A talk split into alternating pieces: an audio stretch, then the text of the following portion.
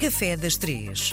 Dia de recebermos Felipe Carvalho no Café das Três, o homem que ganhou há dois anos o eh, chefe da nova geração, agora já é um dos grandes consagrados.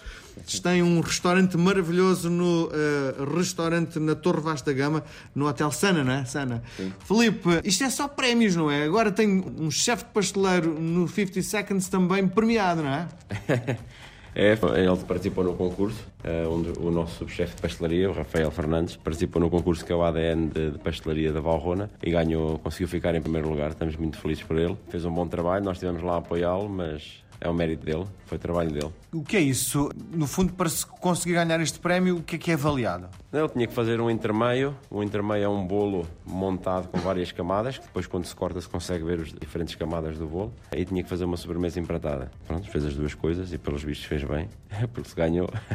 Filipe, vamos olhar para o Café das Três. Na sua perspectiva, qual é o gosto da comida portuguesa? Se o Filipe tivesse que eh, fazer, no fundo, um artigo sobre a comida portuguesa, o que é que diria? Primeiro teria que dividir o artigo por regiões. Não é? Porque a comida... É muito diferente do, do norte para o sul do país? É, eu acho que sim.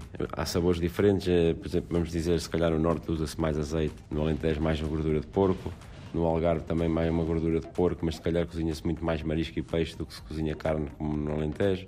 Então teríamos que dividir aqui por regiões. É, é quase impossível dizer que há um, há um sabor único na cozinha nacional, porque há uma parte que gosta mais de coentro, outra parte que gosta mais de salsa, a outra parte que gosta mais de parte marítima. Tem a erva, como é que, qual é o nome? Deixa-me ver se eu me lembro. Tem a carqueja, que é da zona da Serra da Estrela, e depois o Algarve tem uma que é. Os orégãos, no Algarve é orégãos, mas depois há outra que eu vou-me lembrar que eu já digo. Muito bem.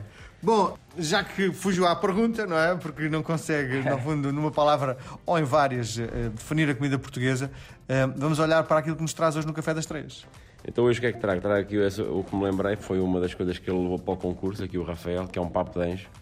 Eu acho que um papo de anjo bem feito com chá fica sempre muito bem, é uma coisa tão simples e tão fácil de fazer em casa. O que é um papo de anjo? Um papo de anjo basicamente é gema de ovo batida, eh, que depois é posta num molde, onde quiserem, mete-se no forno a cozer e depois está cozida, embebida numa calda de açúcar.